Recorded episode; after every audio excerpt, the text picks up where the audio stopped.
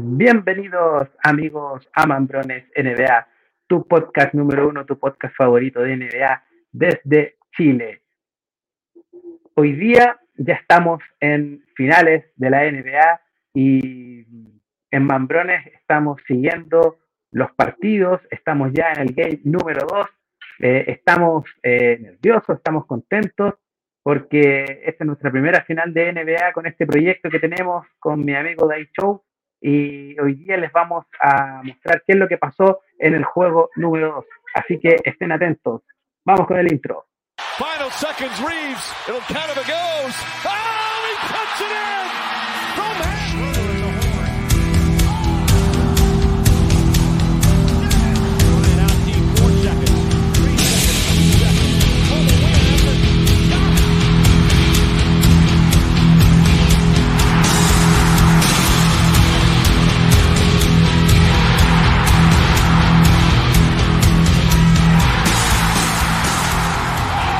Bienvenidos a Mambrones NBA, tu podcast. Como les decía, mis queridos amigos, soy Johnny Black Mamba, quien te saluda. Bienvenidos a Mambrones NBA, tu podcast número uno, tu podcast favorito desde Santiago de Chile.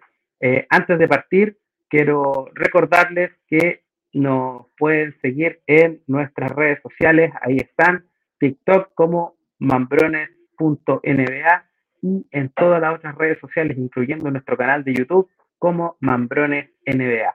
Además, nos puedes escuchar en los podcasts. Estamos en las principales plataformas de podcast. Nos puedes encontrar en Apple Podcast, eh, Amazon Music, Spotify y Google Podcast para que puedas escuchar mientras viajas, mientras vas manejando el trabajo, mientras eh, estás haciendo el aseo en la casa, mientras estás haciendo cualquier cosa, también nos puedes escuchar en este podcast. Así es que eh, ya pronto se viene mi amigo Day Show para que comentemos este juego número 2, donde el Miami Heat sorprende y logra lo que ningún equipo en esta postemporada ha logrado y es ganarle un partido de local a los Denver Nuggets. Amigo Day Show, bate para adentro. Hola amigo, aquí estamos, David Show por acá. ¿Se acuerdan cuando teníamos los solos los audios? Así los saludaba. Aquí estamos pues, viendo y alucinando con lo que son las finales de la NBA, independiente del equipo que esté. Nosotros somos amarillo y púrpura, pero viejo, las finales de la NBA es donde nacen las leyendas, donde se escribe la historia, eh, donde está todo el mundo, todo el mundo deportivo o periodístico fans, independientes de incluso de otros deportes, están mirando. Y vamos a ver, y ya estamos viendo cosas que a mí, a mí me, me, me gustan mucho y disfruto mucho, es cuando un equipo analiza las debilidades de su rival y las explota, pero de manera casi descarada, y uno cree, oye, pero ¿cómo no se le ocurrió a otro equipo antes? Bueno, bueno, las finales son así. Y vamos a analizar más adelante los ajustes que hizo Miami para llevarse el primer juego, o sea, bueno, bien digo, su primer juego que fue eh, juego en carretera, juego de visita, que como dijo Johnny, no lo había hecho nadie hasta este punto. Oye, mm, Eric Espuelstra eh, hizo un pequeño cambio en el quinteto abridor en los titulares con respecto al partido número uno. Eh, sacó a, bueno, en el partido número uno, Kevin Love no jugó, en este fue titular y eh, aportó con algunos minutos y algunos puntos. Eh, cuatro triples en el primer cuarto, tremendo, un cañonero. Eh, Bam Adebayo haciendo lo suyo en los dos lados de la cancha. Jimmy Butler jugando cojo, como lo conversamos, también siendo factor estamos hablando de un equipo de Miami que tiene eh, dos estrellas o dos jugadores principales y eh, jugó con una rotación de 10 jugadores, con dos estrellas principales y 8 jugadores de rol. Eh, jugadores que hoy día están haciendo más que playoff unas finales bastante decentes y jugadores como Vincent, como Strauss, que están, como tú decías, escribiendo eh, libros en la historia de la NBA con estas finales. Aquí donde se ven las verdaderas leyendas, las verdaderas estrellas, este es el, punto donde eh, nacen o se hacen. Y estos jugadores que están aportando a que Miami hoy día eh, se lleve la serie a Miami eh, uno a uno, es la verdaderamente, para mí, es admirable. No, y hay, hay una, que la historia de Miami de, este año no tiene, no tiene mm, ninguna referencia anterior. Del quinteto titular del partido número 2, bueno, y ha sido su quinteto titular por, muchos partidos en el en el en los playoffs, hay tres jugadores que no fueron drafteados. Tres titulares. Nosotros nos sorprendíamos por el rendimiento que tuvo Austin Reeves, que también es un jugador no drafteado, pero ellos tienen tres, viejo, tres. Y, estamos hablando de que en el caso de los Denver Nuggets, el proyecto vino de draft por acá, con Jokic, draft por allá con Murray, draft por allá con Porter Jr., y draft importantes. Después trajeron, compraron jugadores como Aaron Gordon, que también es un draft importante, y a, a, KCP, que también fue un draft ya secundario, pero es un jugador drafteado que creció. Pero estoy hablando de que, a ver, para nuestros amigos que no, que no conocen cómo funciona el sistema, tú puedes comprar jugadores que entran al sistema del draft, que en el fondo es que un jugador pueda apostar a ganar un sueldo importante una vez que entra a la NBA, porque todo el mundo gana plata en esta cuestión, todos ganan plata, pero si yo tengo 18 años o 20 años y es mi primer año, pero soy muy bueno, eh, tengo que postular a ganar plata. Y la única forma de medir que cuánta plata puedes ganar una vez entrando es que te seleccionen como el jugador más importante hacia el menos importante. Y el draft se le entrega a los equipos que tuvieron peor rendimiento el año anterior.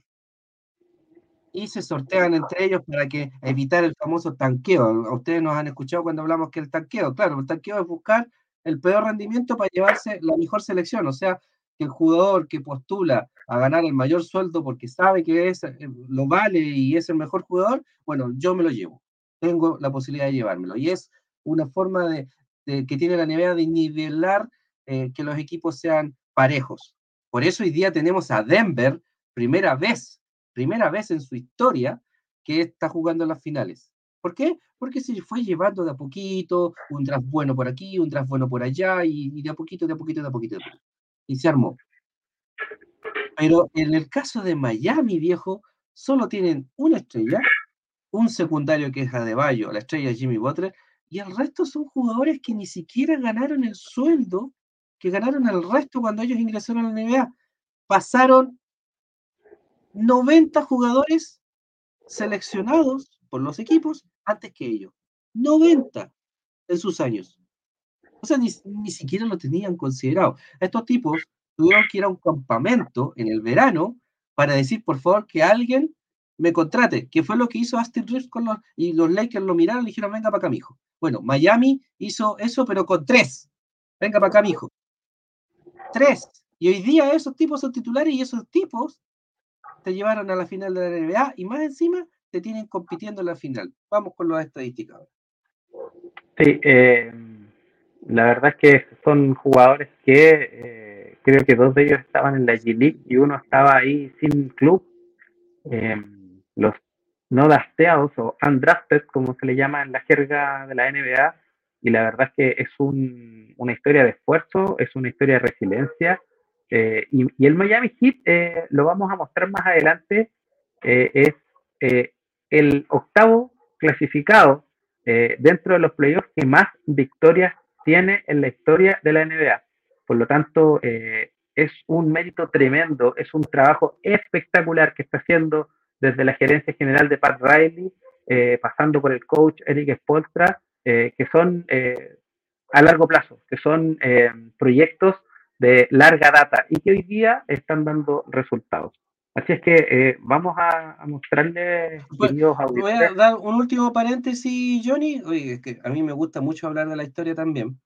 se compara mucho este equipo de Miami con los New York Knicks, que también fueron octavos clasificados, que llegaron a una final que fue la del 1999. Se habló mucho de eso, antes del primer juego incluso.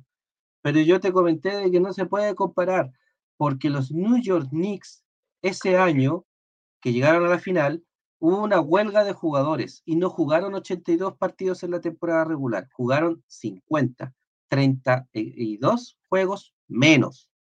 O sea, estaban más, descansaditos. Y además el ranking era mentiroso, porque yo vi después la clasificación y en el este, donde están los New York Knicks, eh, había un quíntuple, empate en el primer lugar. Los cinco primeros estaban empatados en su ranking. Y, lo que era New York Knicks tenía como tres juegos menos que el resto. O sea, estaba como medio mentiroso la cosa. Bueno, ellos perdieron eh, la final contra San Antonio Spurs 4 a 1 un juego. Un juego eh, en la final, lo mismo que tiene Miami. Ah, pero la primera ronda fue el mejor de cinco, o sea, lo ganaron 3-1 o 3-2. O sea, por eso Miami tiene un juego más ya ganado por eh, los New York Sí, eh, claro, la carga de partidos de este año versus este, claramente 30 partidos es demasiado, es mucha diferencia.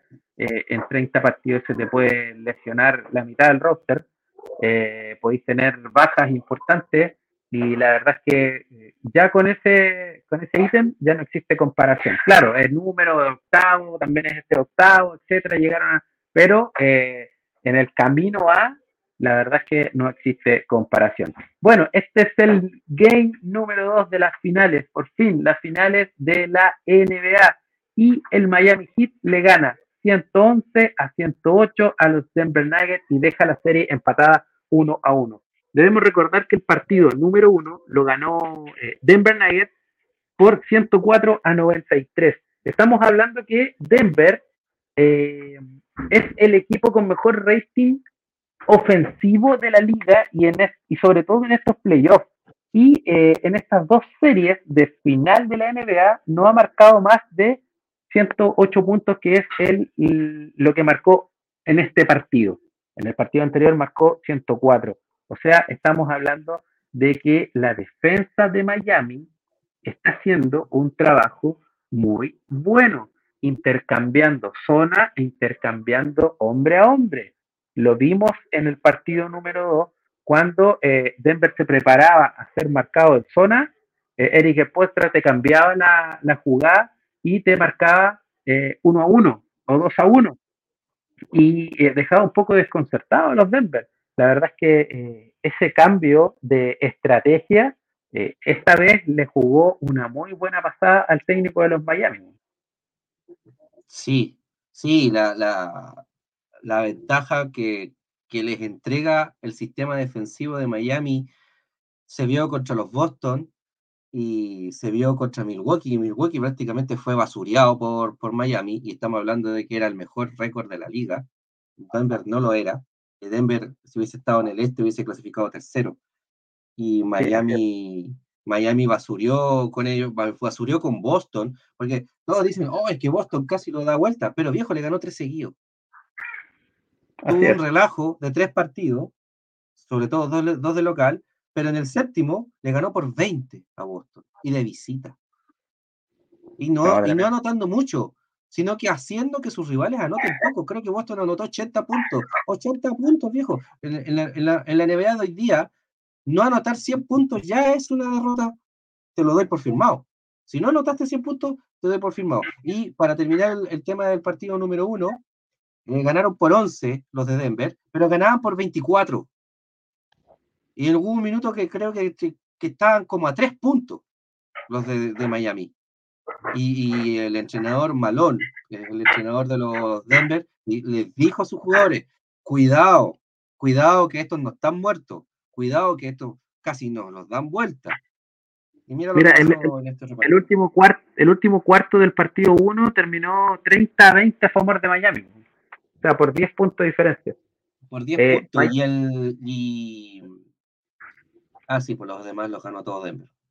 Miami, eh, es el equipo que mayor diferencial en puntos tiene en los cuartos cuartos en esta postemporada creo que el diferencial de puntos es más 90. O sea, los últimos cuartos donde eh, el equipo contrario debiese cerrar el partido, no lo hace y Miami eh, resucita, güey, le pusieron el Lázaro de la NBA y eh, es capaz de cobrar vida y ser letal. bueno, aquí amigos. Se sienta bien. Exactamente. Eh, Miami derrota por 111 a 108 y vemos en la parte superior eh, cómo estuvieron eh, los, mm, los scores de los, de los cuartos, ¿cierto? mira el, el, último cuarto, Miami nuevamente vence por 11 puntos a, Denver Nuggets, donde en el tercer cuarto anduvieron ahí parejitos y en el segundo cuarto, los Denver pasaron por arriba de, de, los Miami. Se veía un equipo que estaba funcionando muy bien a pesar del inicio, de lo, un inicio muy bueno de los Miami Heat. Eh, Denver logró equiparar, Denver logró eh, encontrar nuevamente su juego porque en el primer cuarto, en los primeros minutos, la defensa de Denver estaba totalmente quebrada. Los tiradores de Miami encontraron casi todos los tiros sin marca, estaban absolutamente solos. Hicieron el ajuste en lo que se le llama el pick and roll.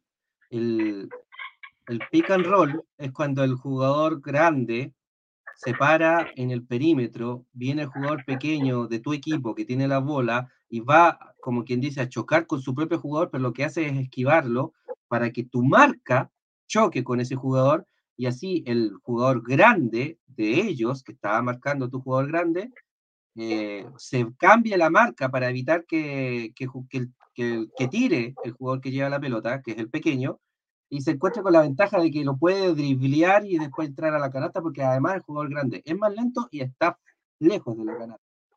Pero en lo que hicieron ellos en este partido fue que el jugador grande que está bloqueando en vez de quedarse a esperar a chocar, ¡fum! atacó la canasta. Entonces, los dos jugadores que estaban defendiendo de Denver tenían que tomar una decisión en el segundo, o hacer el intercambio, o irse los dos contra, el, que, tiene la pelota, o irse los dos contra el que se, fue contra la canasta, que puede ser obviamente un jugador que va a anotar debajo de la canasta. Y hubo una jugada, me parece que fue en el tercer cuarto, que eh, el driblador recibió un bloqueo, pero de un jugador también bajo, incluso creo que más bajo. Y eh, los dos jugadores se fueron contra el jugador de la pelota y dejaron solo al otro que en vez de irse contra la canasta, se fue a la esquina a esperar el triple y esperó la pelota. ¡Pum! Se la enviaron y ese era Vincent. Y llegó High, no sé cuánto se llama. Highsmith. Highsmith. Y llegó Highsmith tarde a la cita levantó las manos, pero el tipo ya había lanzado la pelota y le metió el triple, y lo mira hacia, lo mira al, y se ve en la cámara, lo mira a Highsmith y le hace así, y se va. Y creo que ese triple le dio en ese minuto una ventaja de un punto a, Miami. En Hubo otra jugada donde, Jimmy Butler se fue, eh, atacó hacia la línea de fondo, eh, lo doble marcaron y dejaron a Vincent en el perímetro solo. Butler le tira un pase desde la línea de fondo, sacó la pelota, encontró a uno de sus tiradores libres y solito no bastó, no, no, no, no hizo más que apuntar, lanzar y cobrar. Eh, el nivel de concentración que... tienen los jugadores de Miami es muy grande para lograr esta jugada que yo estoy comentando, porque eh, si el jugador defensivo choca con el que bloquea, pero el jugador que está bloqueando se mueve es falta del jugador ofensivo, en este caso del que bloquea, que bloquea la marca. Pero ellos, antes de que el jugador defensivo choque contigo, ya se estaban moviendo. Entonces no existe choque. Y para llegar a eso, que lo hagan tantas veces, eh, hay que estar muy concentrado. Y no solo hizo un jugador de Bayo o Butler, lo hicieron todo. Todos se fueron, fueron jugando con el pick and roll. No, fue eh, el compromiso que tienen con su entrenador estos jugadores es, sublime y de verdad que me da la impresión de que los de Denver tienen que llevar su básquetbol al máximo, que es de otro estilo, pero al máximo para poder derrotarlos. Correcto. Mira, em, vamos a revisar la estadística avanzada del, juego. En el tiro de campo anduvieron mm, similar, eh, lanzaron muy similar a largo, eh, tuvieron un por uno, eh, Denver superó la cantidad de tiro a Miami, 48.7 el porcentaje de goleo para los Miami, 52 para los Denver, pero aquí hubo una diferencia. El Miami Heat estuvo casi tirando para un 50%, 48-6 de, de tiro de tres puntos, 17 triples de 35 intentos. El día de ayer, eh, en el partido número uno, eh, Miami estuvo muy, muy bajo en los triples. A ver, déjame buscarte eh, el Miami Heat. En porcentaje estuvo tirando para un 33% en el juego número uno. Y al final de ese partido, eh, tanto Jimmy Butler como eh, Spolstra dijeron, tranquilo, este partido no entraron los triples, pero nosotros confiamos en nuestros jugadores, yo confío en mis compañeros que en algún momento van a caer los triples. Y mira lo que pasó en este juego. Te caían los triples, pero de, todos lados, hasta de la tribuna te tiraban triples los Miami y te los empestaban.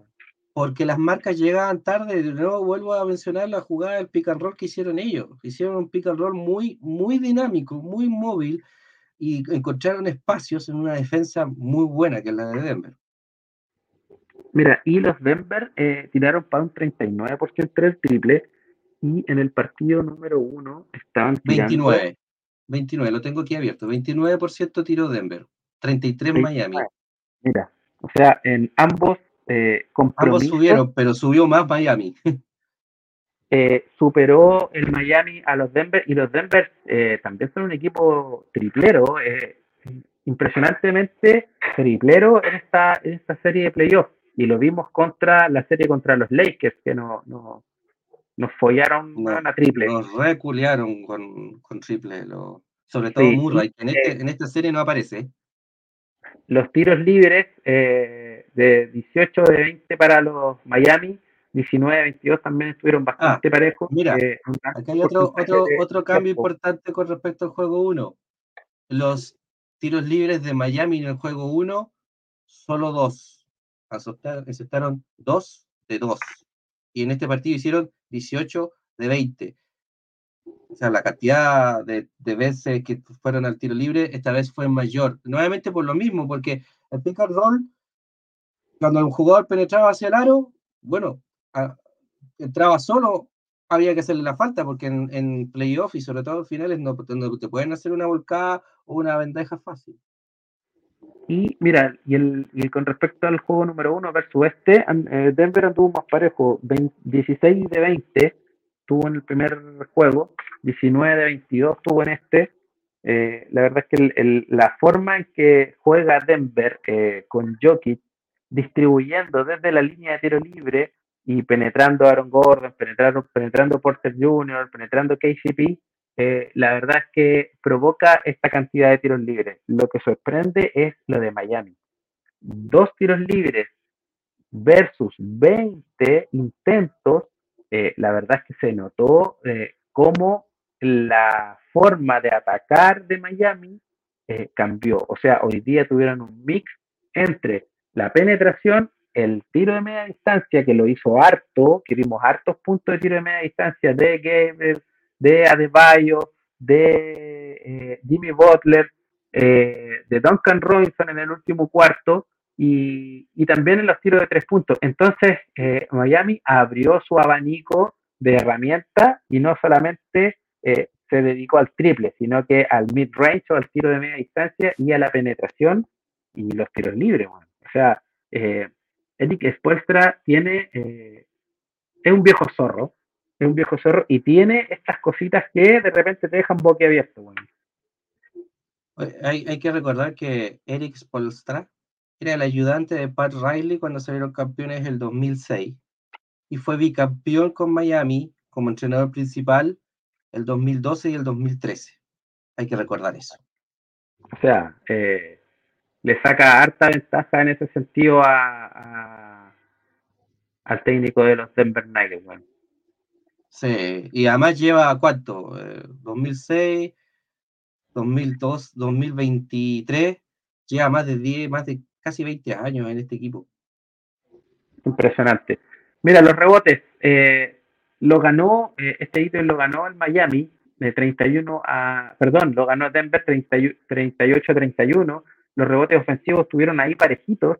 Y en los rebotes defensivos, eh, Denver sacó un poco más de ventaja, pero esta vez no fue factor. La verdad es que yo encontré que los rebotes en esta serie contra Miami no están generando tanto daño como le generaron a Lakers. Eh, las segundas oportunidades que le está quitando a los Miami, eh, con la defensa que está generando Miami, no se le están transformando en puntos a favor, sino que eh, la pelota vuelve nuevamente.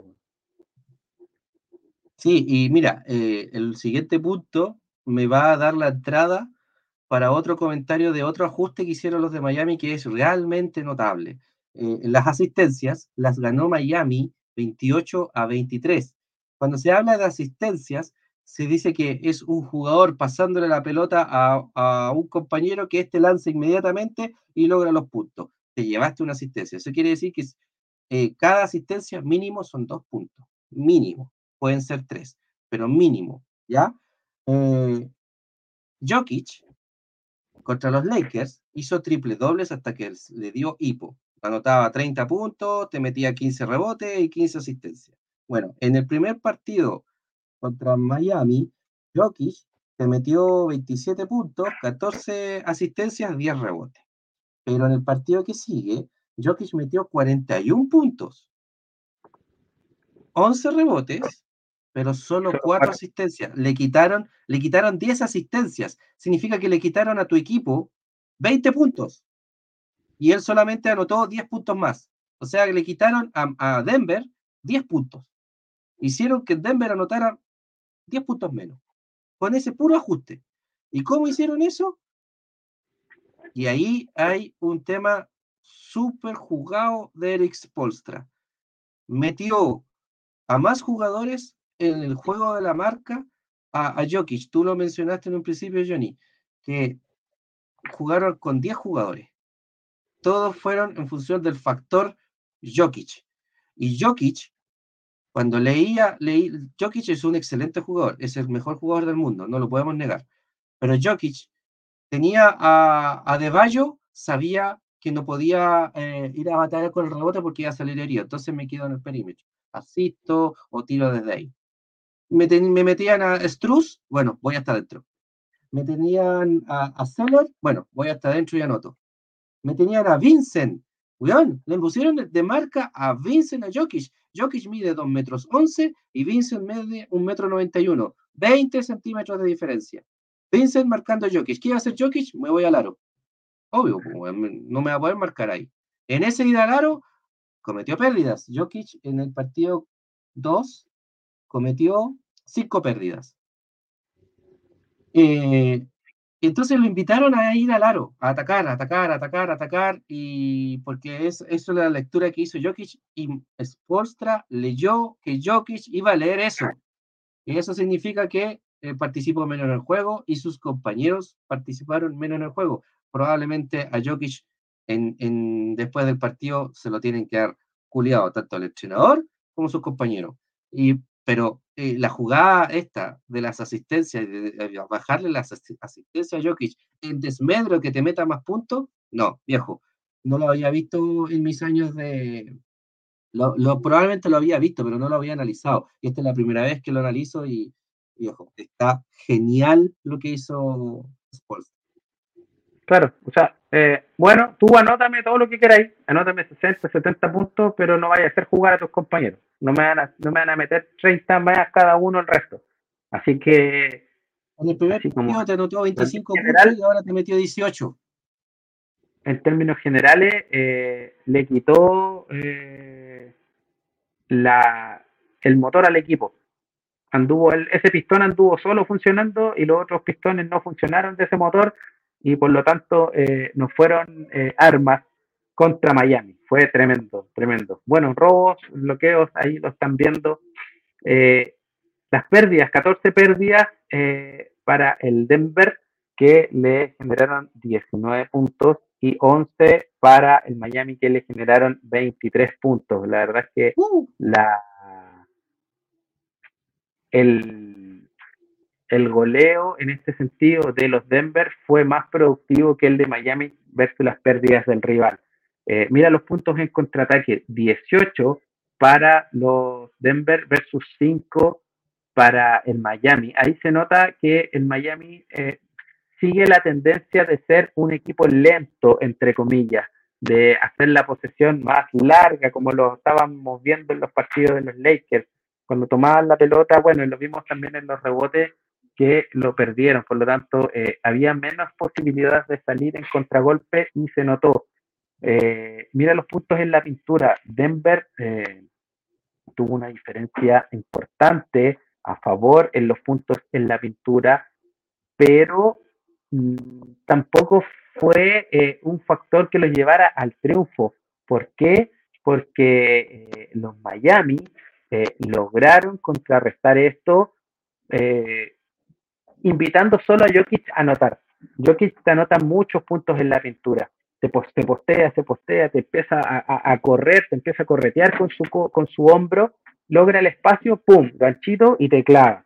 Eh, invitaron a Jokic a marcar esos 41 puntos, muchos de ellos en la pintura, eh, pero no dejaron que Porter Jr. viniera, no dejaron que Aaron Gordon viniera, no dejaron que KCP se viniera a la pintura y por lo tanto esos esa, esa diferencia en puntos, entre comillas, mentirosa, porque solamente te, la, te la permitió que lo hiciera un puro jugador.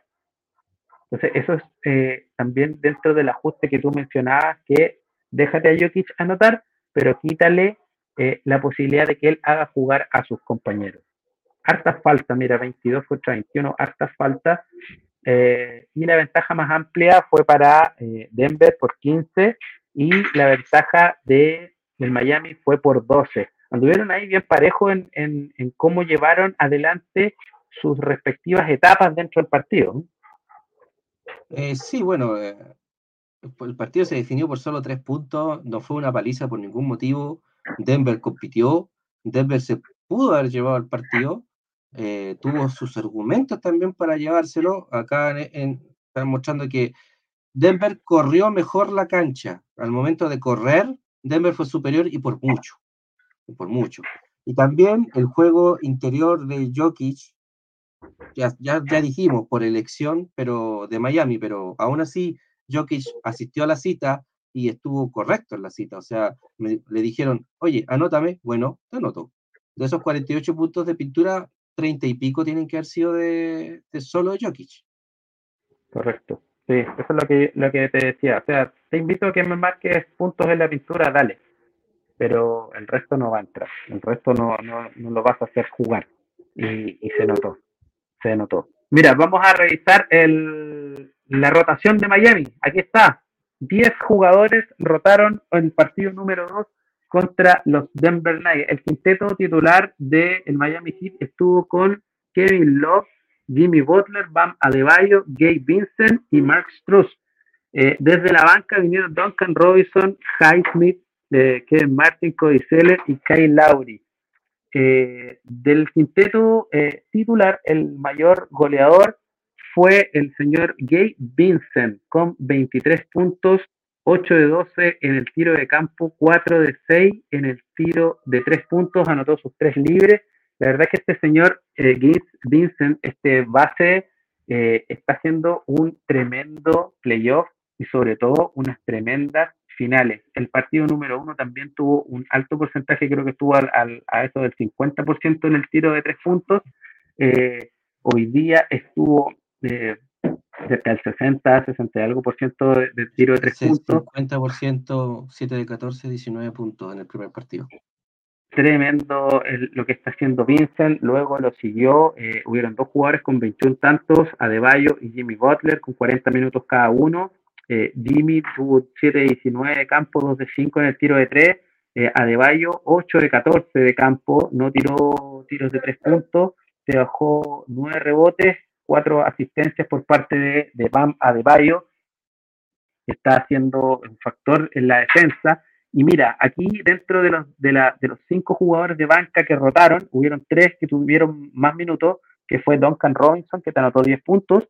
Eh, Martin, que tuvo 21 eh, minutos, pero solo te aportó con 3 puntos.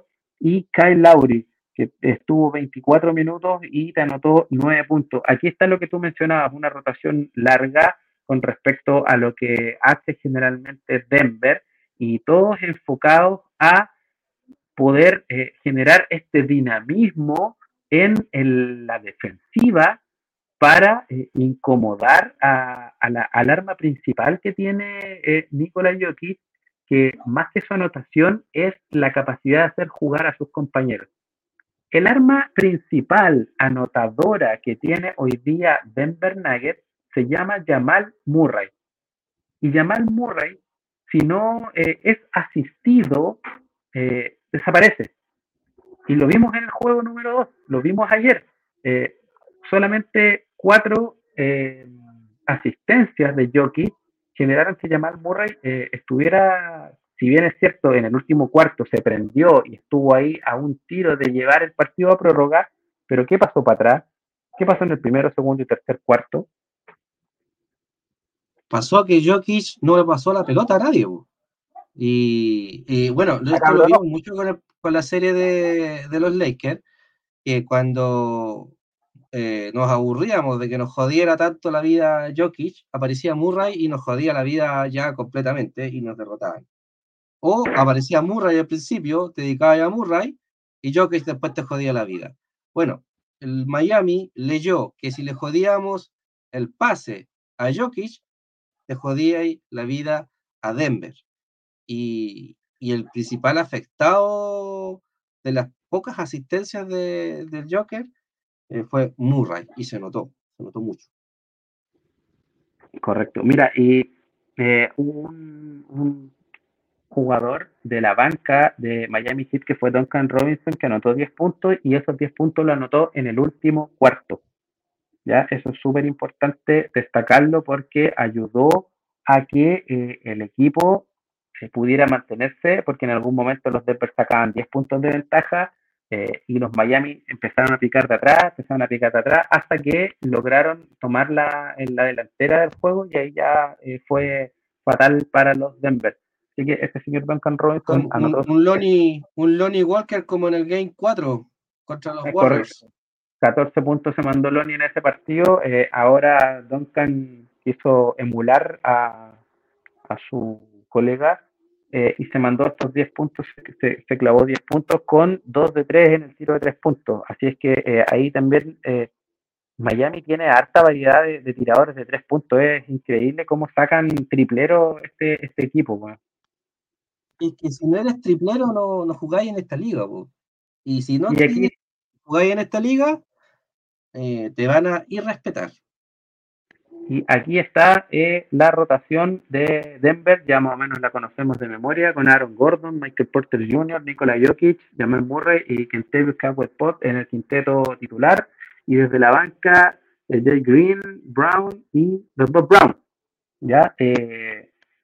su máximo goleador fue Nikola Jokic, ya lo comentó de Show, 41 puntos, 11 rebotes, solo 4 asistencias Jamal Murray con 18 puntos, 10 asistencias, se convirtió en Jokic, Jamal Murray, pero él es, él es el arma anotadora que tiene eh, Denver, no el, el, arma asistidora, por lo tanto, eh, puede haber metido 20 asistencias, pero no, es su fuerte, no es su fuerte, a pesar de que Jamal Murray es base eh, bastante anotador estuvo con 18 puntos, 12 puntos lo siguió Aaron Gordon con el 5 de 7 de campo, Jokic tuvo 16 de 28 de campo, harto, eh, intentó harto al aro ayer Nicolás Jokic y redundamos en lo que ya dijimos que no pasaba la pelota y quería anotar, anotar y anotar. Desde la banca, eh, Brown, 11 puntos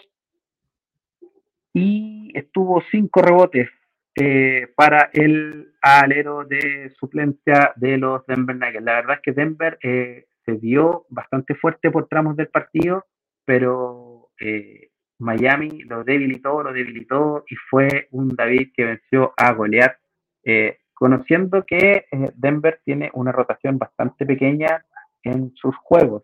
El técnico Malón confía mucho en sus titulares y la banca viene a hacer apoyo, a hacer apoyo, pero el, grueso de los minutos, el grueso de los puntos se lo lleva su quinteto eh, titular.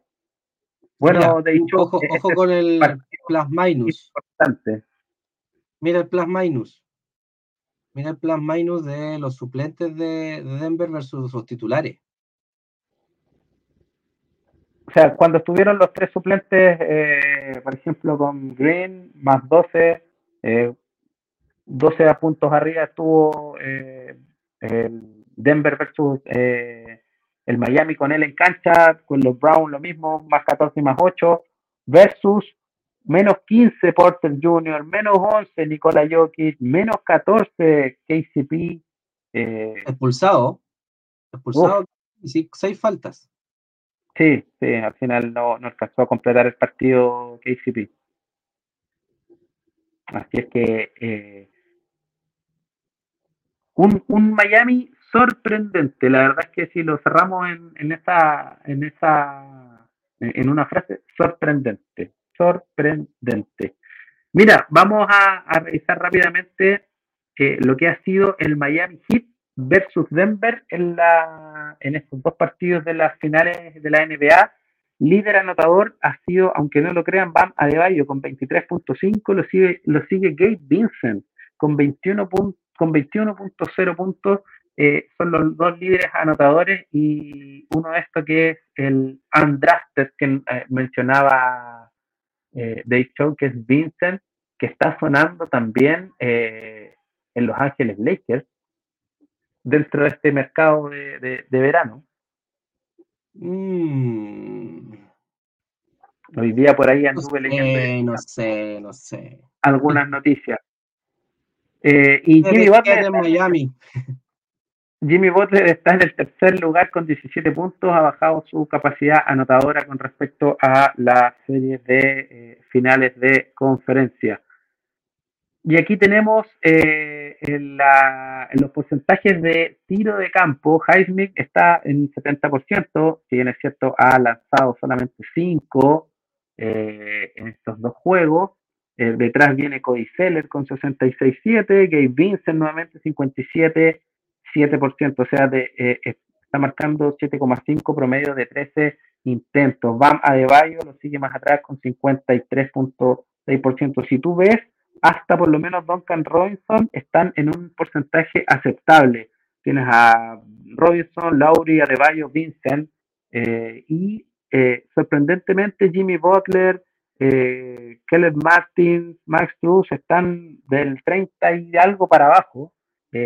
buen buen punto. Eh, y ahí te das cuenta de que cuando estos jugadores eh, bajan su rendimiento o, su capacidad anotadora, eh, hay otros que vienen detrás que tienen las ganas, tienen la capacidad y tienen el talento para suplir esa, esa baja que tienen estos jugadores. Y mira, en la, en la lámina o, en la parte más inferior vamos a ver los líderes en, tanto en la ofensiva como en la defensiva de este equipo versus los Denver. Tenemos a Deballo, eh, líder en puntos con 26.0 puntos promedio. Eh, en los rebotes también Adebayo está marcando 13 rebotes promedio versus los Denver. Asistencia Jimmy Butler con 7 promedio. Eh, en los rebotes, Heis, perdón, en los robos Heisman con 2 y en los bloqueos Jimmy con 1. Esto es el Heat versus Denver. Ahora veamos desde la otra perspectiva déjame, déjame completar tu, o complementar, mejor dicho, tu, tu observación. Y yo me fijo en los números de Duncan Robinson, de Kevin Love, de Caleb Martin y Max Struss. Ellos, su mayor cantidad de intentos al aro son triples. Y llega a ser hasta ridículo. Mira, Duncan intenta cinco y medio veces al aro. Cuatro son triples. Kevin Love intenta 9, 6 son triples. Caleb Martin intenta 5, 2 son triples. Max Struss intenta 10 veces al aro, 9 son triples y 9,5. O sea, este tipo no sabe hacer otra cosa que no sea triple. Entonces, por eso sus porcentajes de coleo son bajos, porque fuerzan el triple. Y eso debe ser también jugadas de Polstra. Correcto. Y, y ahí también están como eh, eh, cuando están eh, en una noche iluminada, esa cantidad de triples, si te caen dentro del aro, compadre, afírmate los, los calzoncillos. Bueno. Pregúntale a los enanos verdes. no, se los afilaron parados. Mira, ahora vamos a revisar desde la otra vereda. Denver versus el Heat en estas NBA Finals. Eh, el, líder anotador de puntos, bueno, Nikola Jokic con 34 puntos, te está promediando 34 puntos. Mira, 10 rebotes y 9 asistencias. O sea, está promediando casi un triple doble ya en estas finales de la NBA. Jamal Murray lo sigue con 22, 22 puntos, Aaron Gordon con 14, Brown, eh, Bruce Brown con 10 y ahí empieza a bajar eh, la cantidad de, puntos. Pero Nikola Jokic nuevamente marcando tendencia, eh, diciendo, oye, yo soy el mejor jugador del mundo hoy día y falta que meta un triple doble más y se va a alejar de lo que fue el récord de Will Chamberlain. Bueno, ya lo superó por uno, pero puede seguir ampliando su historia, eh, escribiendo con letras aún más doradas el nombre de Nikola Jokic en los libros de historia de la NBA. Y aquí está en los porcentajes de goleo.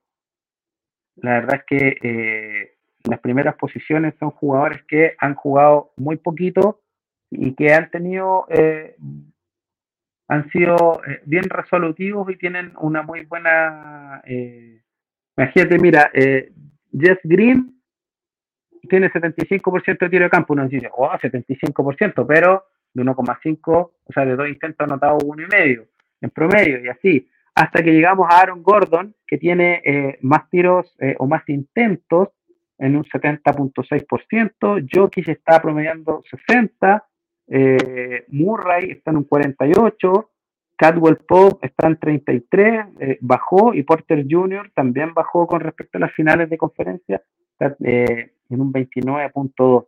Y si hacemos el análisis que hiciste con respecto a los jugadores de el Miami,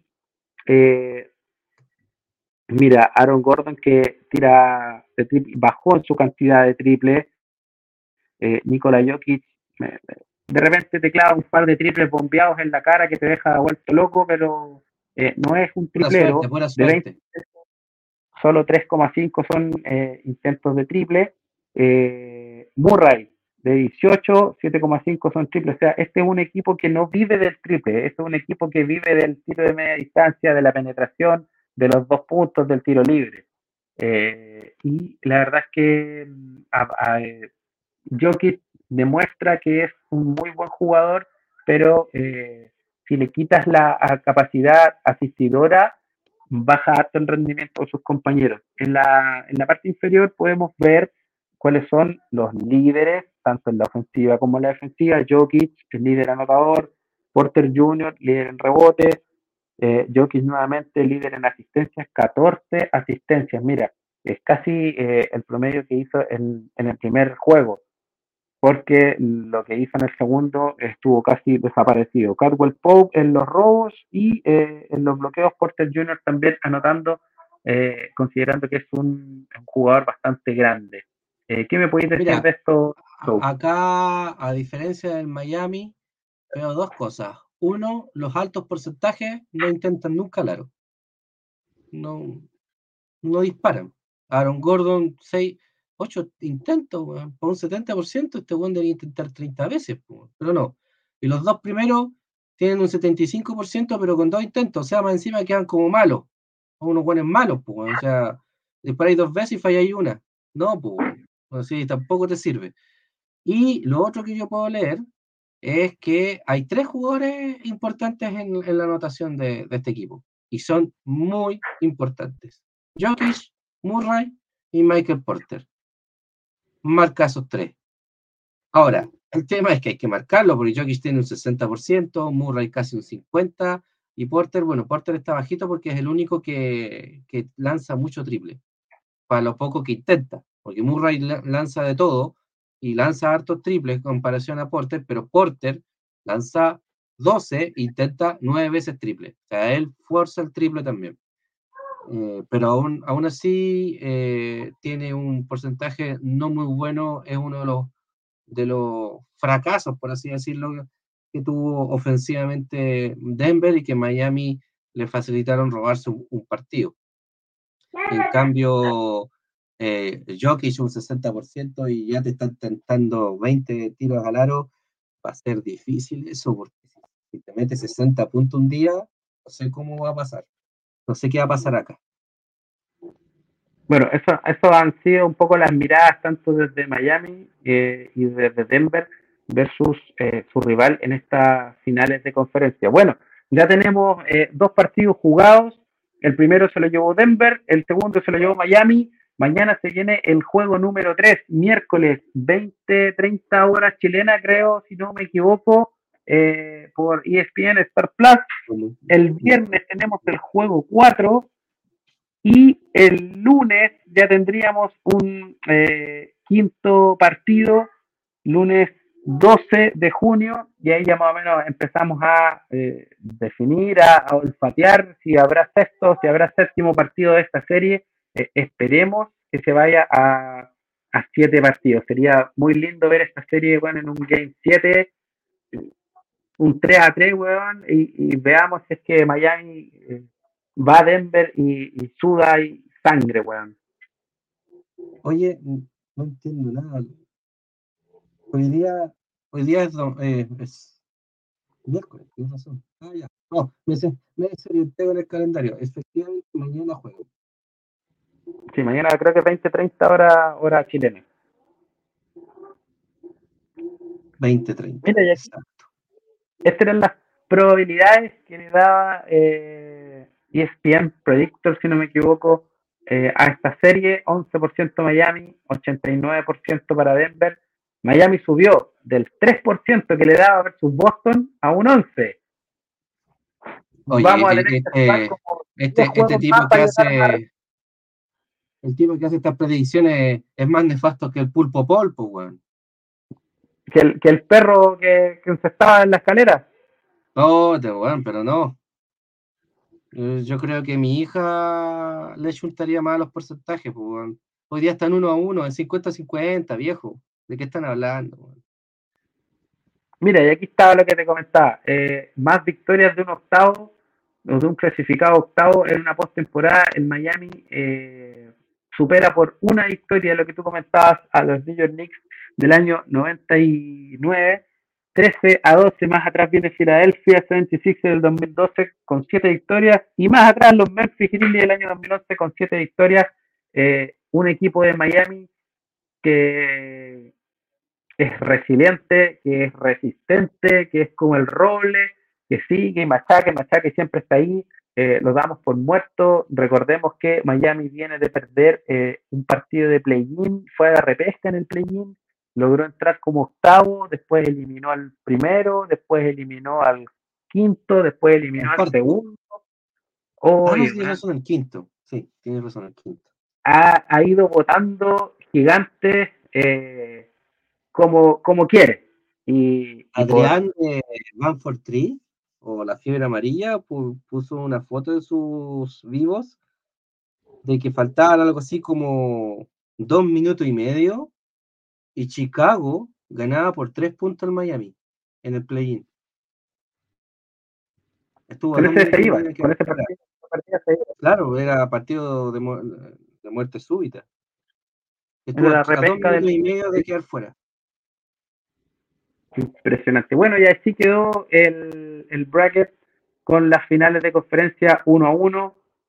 Ahí está más o menos, ustedes pueden ver el camino que siguió cada equipo para llegar a esta final, a esta gran final de la NBA.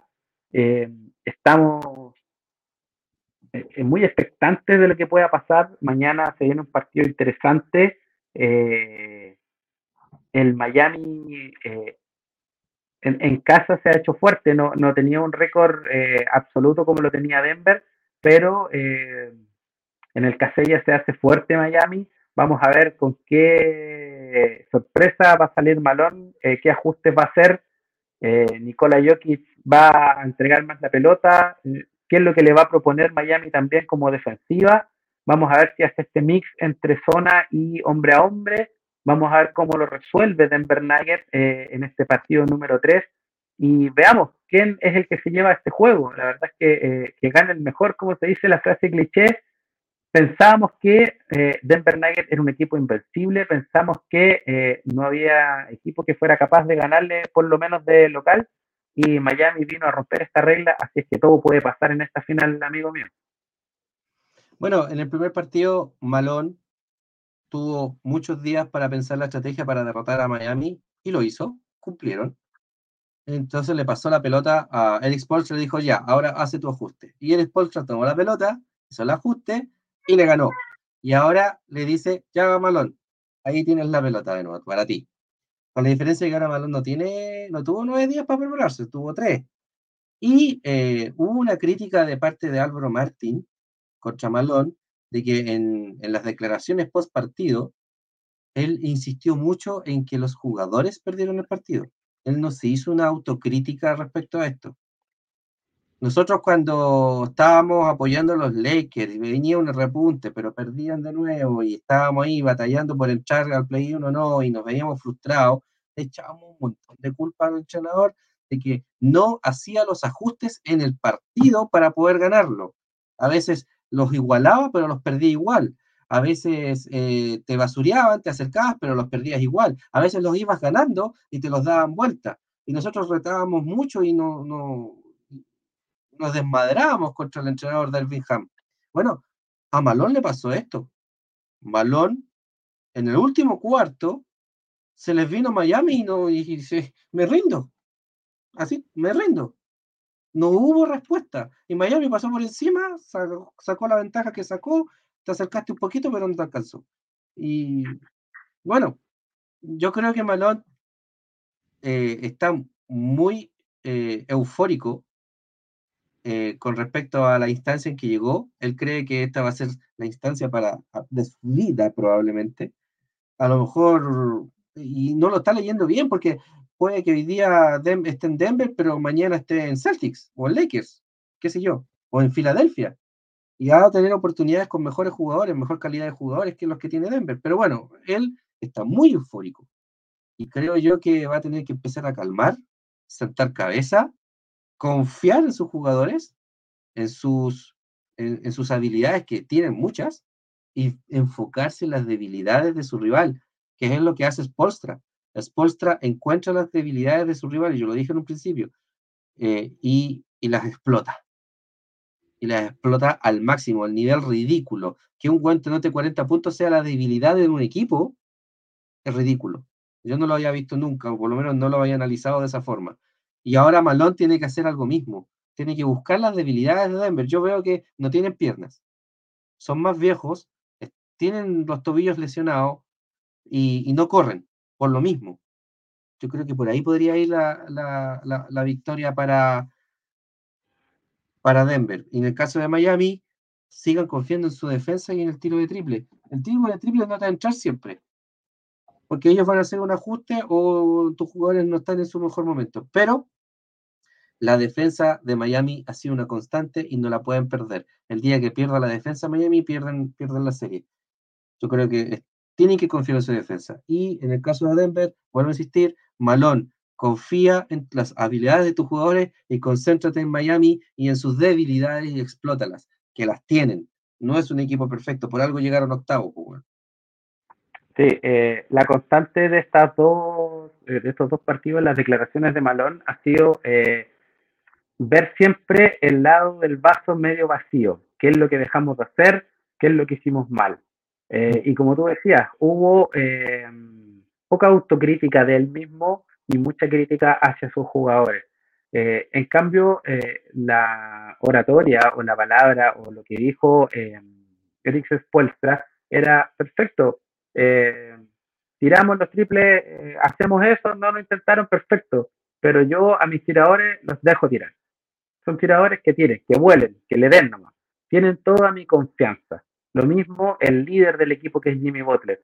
Eh, mis compañeros son tiradores, saben lo que tienen que hacer si no le entra el triple en este partido, será en el próximo. Yo tengo confianza en ellos y les voy a seguir pasando la pelota. Entonces, uno es muy cuadrado, es muy eh, matemático, por decirlo de alguna forma, y ve siempre el error, el fallo eh, que le faltó para llegar a la perfección.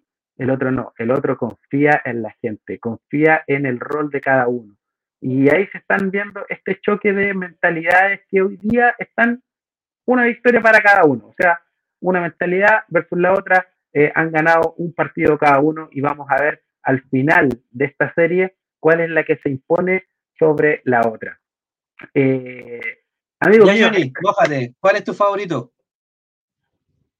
Puta, venía con eh, aquí con la frente con Denver, pero eh, Miami me cayó la boca porque pensé que podía ser una barrida de Denver. Hoy día mi corazón está un poco dividido, pero estamos hablando de un 52% Miami, 48% Denver. Yo adoro al Joker. Me encuentro que ser MVP en un equipo de mierda, dos veces seguida, y que este año se lo robaron, porque debe haber sido tres veces seguida, es un logro. Para mí, me encanta ese jugador. Pero mi corazón dice Miami. Me, gusta, me, gusta, me, gusta, todo lo que está ocurriendo, esa sensación de que eh, pueden mejorar más, es como una, una historia de Slam Dunk, weón. pareciera que estuviera viendo Shohoku, weón. o sea, Mambrones 2-0 a favor de Miami. 2-0, eh, sí, Miami. Miami por corazón. Mi, mi cerebro me dice, oye, Jokic lo merece. Y Jokic es probable que haga algo para, para ganar. Pero mi corazón dice Miami. Sí, eh, Denver es un equipazo, pero eh, tiene debilidades y Miami puede meterse como un bichito por ahí y destruir esa gran coraza que tienen los Denver Nuggets. Pero vamos que se puede. Ojalá que haya un partido número 7 para que esta serie se vaya a tope. Eh, tengamos hasta dos semanas más, por lo menos NBA. No queremos que se acabe la NBA, por favor. Eh, se vienen hartas cosas. Oye, hay un mercado ahí de, de verano intensísimo, sobre todo en Los Ángeles Lakers, harto humo y nosotros les pedimos ayuda, mis queridos amigos. Ahí abajo están nuestras redes sociales, vayan, sobre todo nuestro canal de YouTube donde subimos estos videos. Eh, denle un like, es totalmente gratis, no cuesta nada. Eh, comenten ahí lo que quieran comentar, lo que quieran eh, que nosotros hablemos, que un video corto. si quieren echarnos puteada, échenos puteada.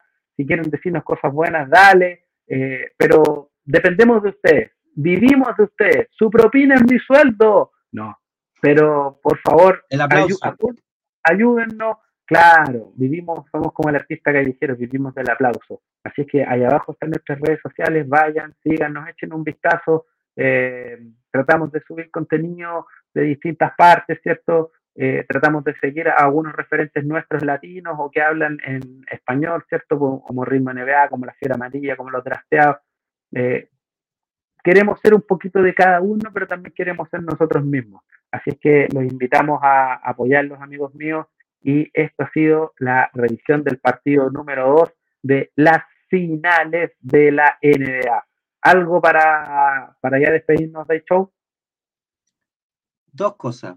Eh, en, el primer, en el próximo eh, eh, podcast que vamos a hacer, les vamos a contar que el próximo año van a haber dos campeones. ¿Cómo?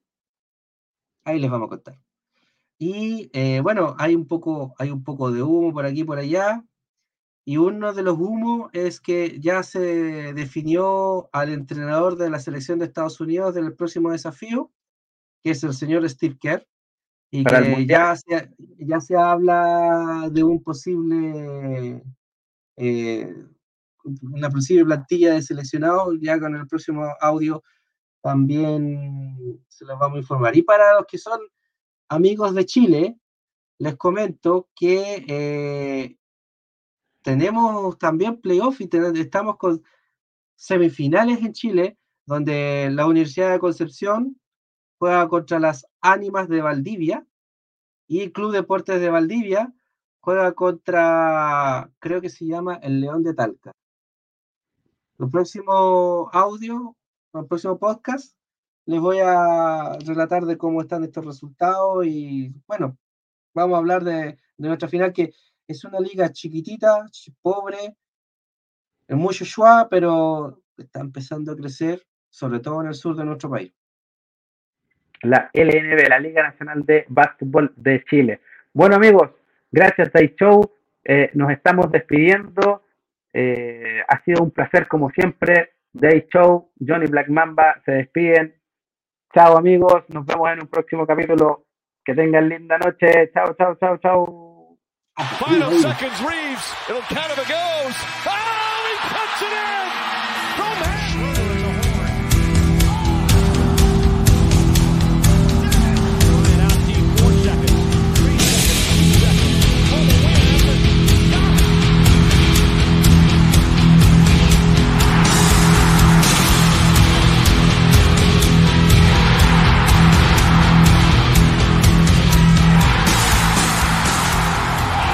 Bienvenidos a Mambrones NBA, tu podcast.